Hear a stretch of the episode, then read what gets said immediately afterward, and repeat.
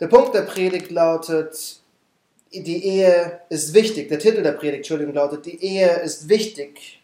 Und die drei Punkte lauten, Ehe, Ehebruch und geistlicher Ehebruch. Ehe, Ehebruch und geistlicher Ehebruch. Und wir wollen natürlich mit dem ersten Punkt beginnen, mit dem Punkt Ehe. Was ist eine Ehe? Das ist die wichtige Frage. Wie definiert die Bibel Ehe? Die Frage ist wichtig, weil wir heutzutage in einer Zeit leben, in der Ehe gar nicht mehr so wichtig ist. Vor allem die traditionelle Ehe nicht. Es gibt genug Alternativen. Beziehungen mit mehreren Partnern gleichzeitig. Es muss ja nicht immer Mann und Frau verheiratet sein. Und dennoch müssen wir uns die Frage stellen, was sagt die Bibel? Denn der Maßstab dieser Welt, der Maßstab der Menschen um uns herum ist nicht das, wonach wir uns als Christen orientieren. Was sagt die Bibel über Ehebruch und Ehe? Und die Antwort, was Ehe ist, beginnt ziemlich weit vorne in der Bibel. Wir müssen gar nicht weit blättern, weil die ersten zwei Kapitel der Schöpfungsbericht sagt uns, was Ehe ist. Gott hat die Welt geschaffen und am sechsten Tag lesen wir in 1. Mose 1, Vers 27, und Gott schuf den Menschen in seinem Bild. Im Bild Gottes schuf er ihn, als Mann und Frau schuf er sie. Als Gott den Menschen geschaffen hat, hat er das erste Ehepaar geschaffen. Er hat die erste Ehe gemacht. Mann und Frau hat er geschaffen in seinem Bild und Mann und Frau gehören zusammen. Und in 2. Mose, im zweiten Kapitel der Bibel, sehen wir auch, warum Gott als erstes ein Ehepaar geschaffen hat. Gott sagt dort, es ist nicht gut, dass der Mensch, und es war in dem Fall der Mann, dass der Mann alleine ist. Und Gott bringt ihm alle Tiere. Und, und alle Tiere werden von dem Mann benannt, aber unter den Tieren ist keine Hilfe. Niemand, der ihm in der Aufgabe, die Gott ihm gegeben hat, helfen kann. Und dann lesen wir, und Gott der Herr bildete die Rippe, die er von dem Menschen genommen hatte, zu einer Frau und brachte sie zu ihm. Gott hat die Ehe in der Schöpfung begonnen. Er hat die Ehe begonnen mit Mann und Frau, weil Mann und Frau sich gegenseitig brauchen. Das wissen wir, oder? Ich meine, wir, wir alle wissen, die Frau ist das schwächere Geschlecht. Die Frau braucht den Mann, um, um geschützt zu sein. Aber wir sollten aufpassen. Vor allem wir Männer sollten aufpassen, denn was Gott hier sagt, ist, dass der Mann eine Hilfe gebraucht hat. Es ist nicht gut, dass der Mann alleine ist. Und was wir als erstes in der Schöpfung über Ehe lernen, ist, dass die Ehe eine Partnerschaft ist. Ja, Mann und Frau sind unterschiedlich geschaffen. Und sie haben unterschiedliche Gaben, unterschiedliche Fähigkeiten unterschiedliche Aufgaben innerhalb der Ehe. Und dennoch sind sie Partner. Sie werden beide benötigt, um den Auftrag auszuführen, den Gott ihnen gegeben hat. Der Mann und die Frau sind vor Gott gleich viel wert und sollten für uns gleich viel wert sein. Und wenn wir dann im Wort Gottes weitergehen, sehen wir noch etwas über die Ehe. Wir haben gesehen, Ehe ist eine Partnerschaft zwischen Mann und Frau. Weil Mann und Frau sich ergänzen. Gott hat sie so geschaffen, dass sie sich ergänzen. Doch dann sagt uns Gott mehr über die Ehe. Er sagt, es ist eine Partnerschaft und dann sagt er, es ist ein Bund. In Malachi im letzten Prophet des Alten Testaments bezeichnet Gott die Ehe als Ehe, als Bund, als ein Bund zwischen Mann und Frau. Und Bünde sind für Gott was Wichtiges. Er hat einen Bund geschlossen mit seinem.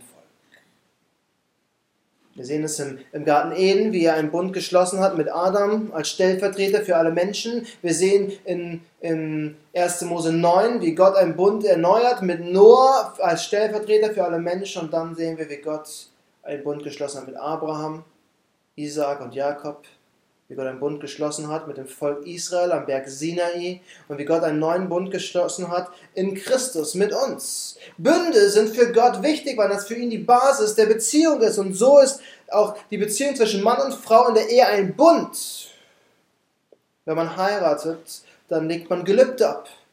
Man schwört sich Treue bis zum Tod. In Deutschland tut man das auf der einen Seite im Standesamt, dort, wo man legal vor dem Staat heiratet, und dann tun wir das auch in der Kirche. In der kirchlichen Trauung. Da legen wir Gelübde ab vor Gott und der Kirche als unsere Zeugen.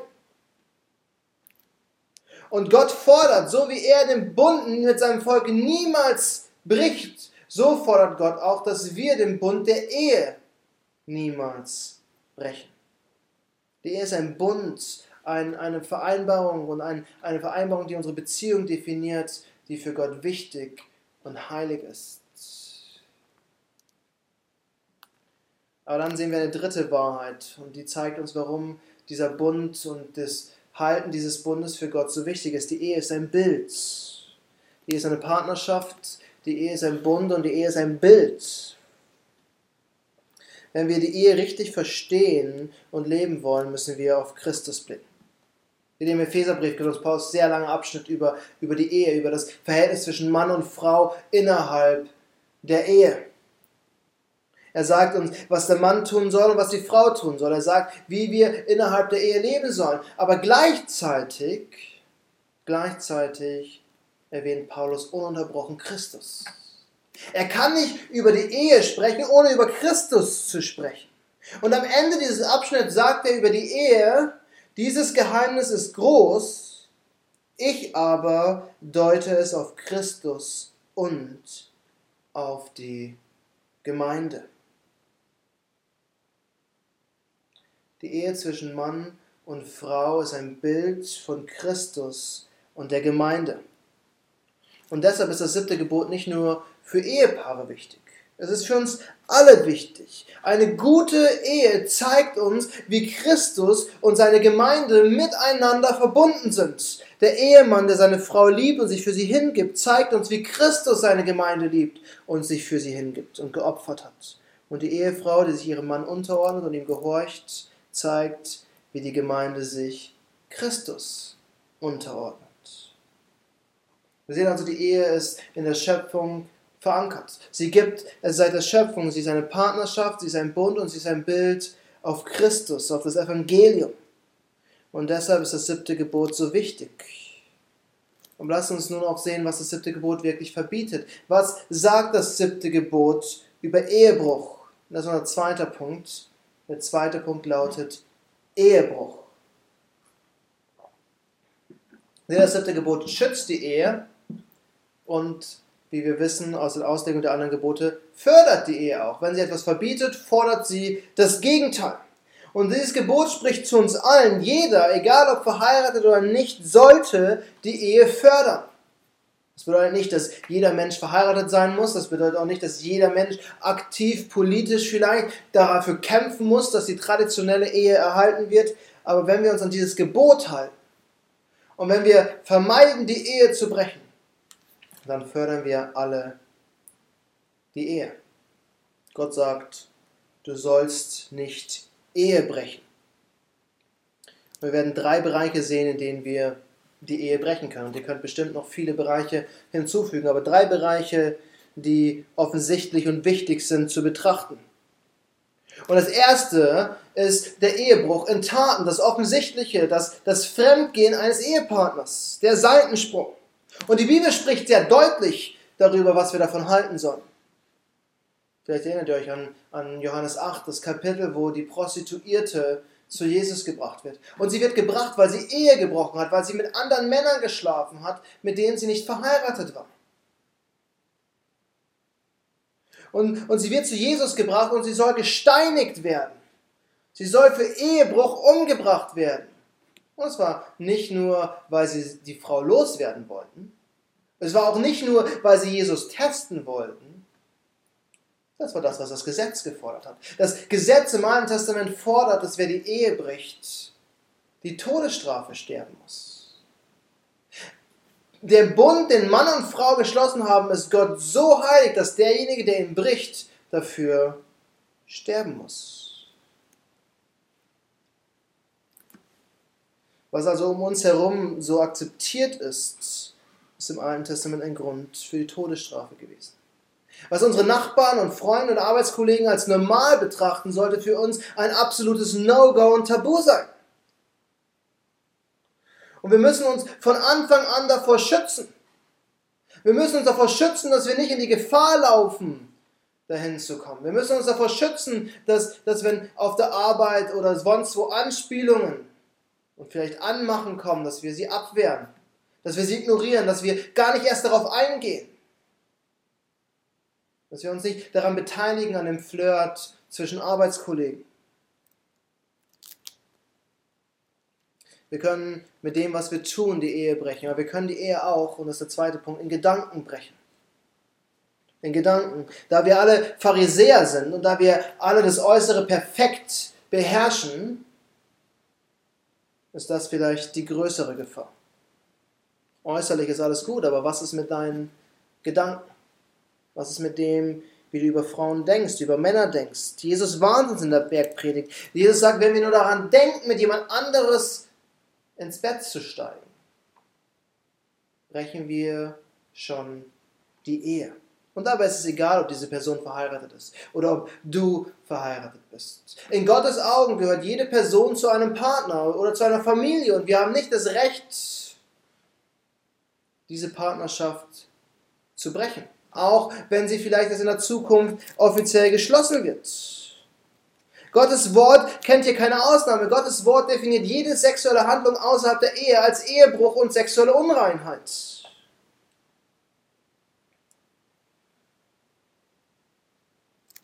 Und wenn es nicht dein Ehepartner ist, dann ist alles in die Richtung gehende Tabu.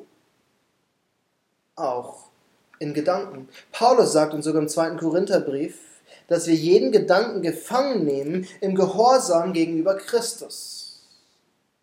Alle Gedanken, die wir haben, müssen wir immer am Wort Gottes prüfen.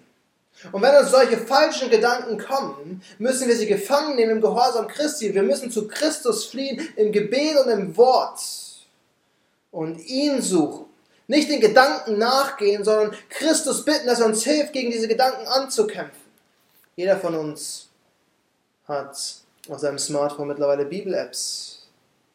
Wenn so Gedanken kommen, wenn so Anflüge kommen, nehmt euer Handy für was Sinnvolles und lest ein paar Verse im Wort Gottes. Nichts ist besser, als das Wort Gottes zu lesen. Wir können also die Ehe brechen, indem wir den Seitensprung begehen. Wir können die Ehe in unseren Gedanken brechen. Und als drittes können wir die Ehe im Geheimen brechen. Können die Ehe im Geheimen brechen. Damit meine ich nicht die Affäre, die niemand erfährt. Die, der Geschäftsmann, der auf einem anderen Kontinent auf der Geschäftsreise seinen kleinen Seitensprung hat. Das ist falsch. Aber was ich meine, ist unser Kämmerchen. Ein super Ort, der Ort, wo wir uns zurückziehen können, um in Ruhe das Wort Gottes zu lesen, wo wir in Ruhe, in Ruhe beten können. Aber der Ort, wo uns eben auch niemand sieht. Der Ort, wo wir so viel anderes tun können. Wo wir mit dem Internet, was in jedem Winkel unseres Hauses verfügbar ist oder auf unseren Smartphones immer da ist, wo wir in unserem Kämmerchen falschen Webseiten aufrufen können. Und deine Freunde, deine Klassenkameraden finden es vielleicht lustig, amüsant, es gehört dazu, es ist vielleicht Stressabbau. Aber die Bibel nennt es Sünde. Und, und, und selbst wenn wir, wenn wir nicht sagen, es ist direkt der Ehebruch, obwohl es auch schon in die Kategorie der Gedanken fällt, Minimum, wissen wir, dass das Wort Pornografie direkt aus dem Griechischen kommt. Und, und, und Jesus benutzt es, um über sexuelle Unreinheit zu reden. Paulus benutzt es, um über sexuelle Unreinheit zu reden, im direkten Atemzug mit Ehebruch. Es ist, es ist im Wort Gottes auf derselben Stufe, auf derselben Kategorie und es ist eine Sünde, vor der wir fliehen müssen, gegen die wir kämpfen müssen. Jesus warnt uns so sehr, dass er sagt, wenn unser Auge uns zur Sünde verführt, müssen wir sie, es ausreißen und wegwerfen und unsere Hand abhaben. Vielleicht unser Smartphone loswerden, wenn es uns zur Sünde verführt. Wenn, wir, wenn du damit kämpfst, wenn du damit Probleme hast, dann, dann, dann versuche mit jemandem zu reden, dem du vertraust, dass ihr gemeinsam dafür beten könnt, dass ihr gemeinsam einen Plan entwickeln könnt, wie, wie du dagegen ankämpfen kannst.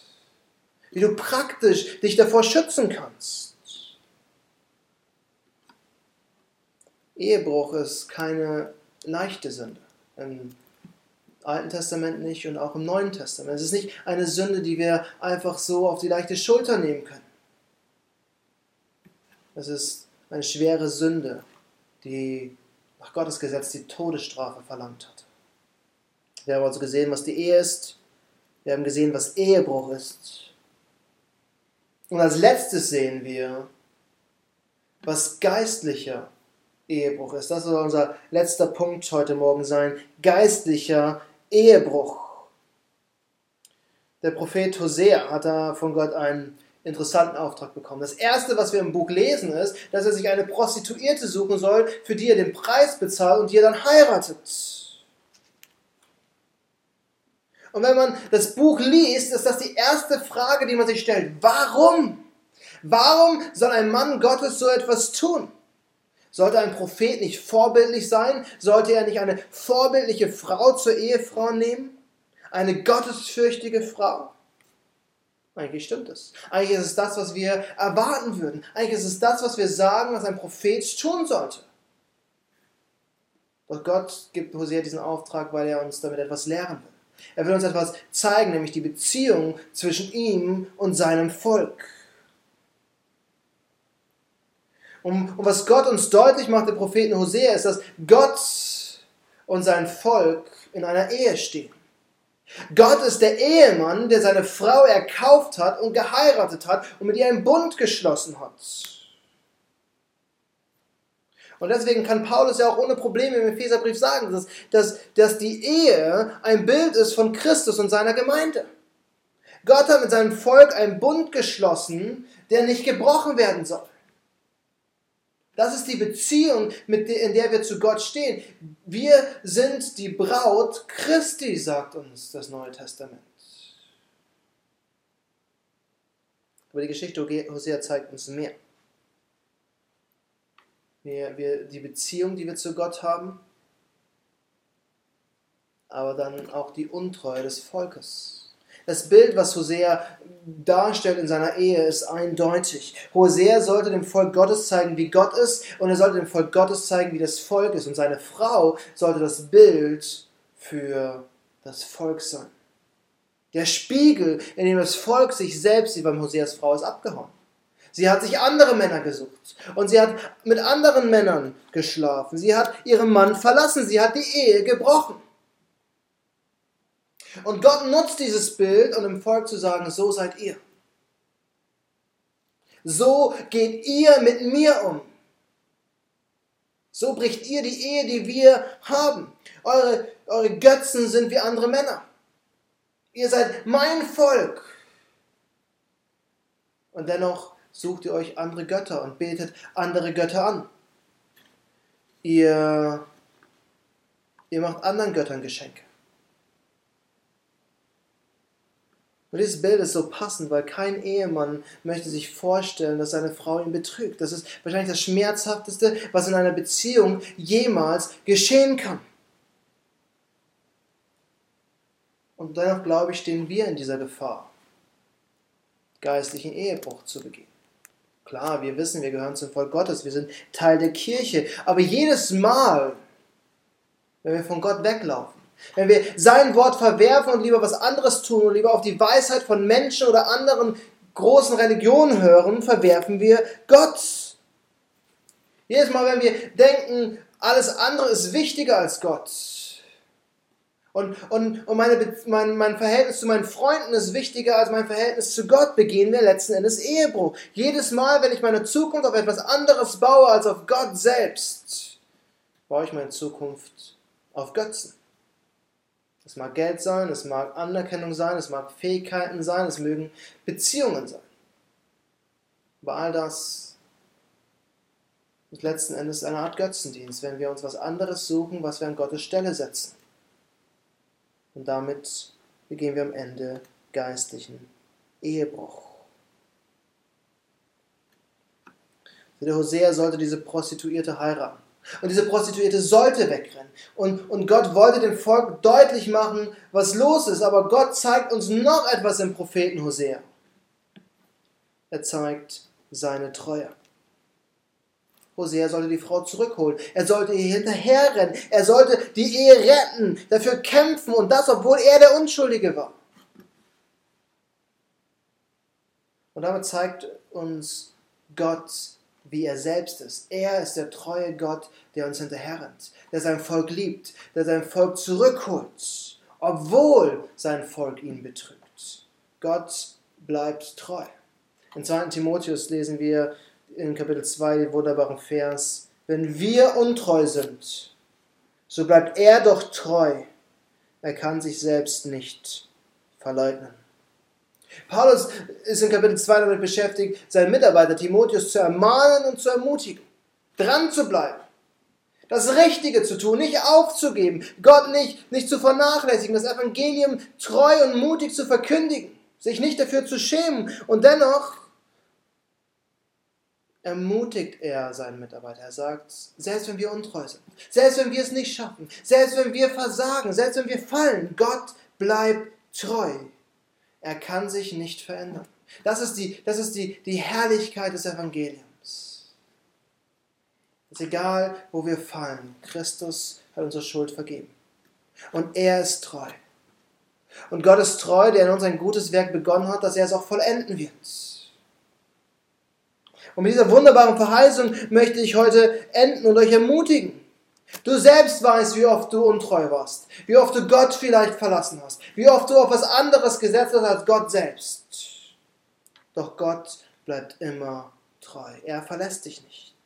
Und wir können immer wieder zu ihm zurückkommen und im Gebet unsere Sünden vor ihn legen und um Vergebung bitten und Vergebung empfangen. Der Hebräerbrief sagt, wir sollen hinzutreten mit Mut zum Thron Gottes um Hilfe, um Gnade zu empfangen zur rechten Zeit. Lasst uns gemeinsam beten.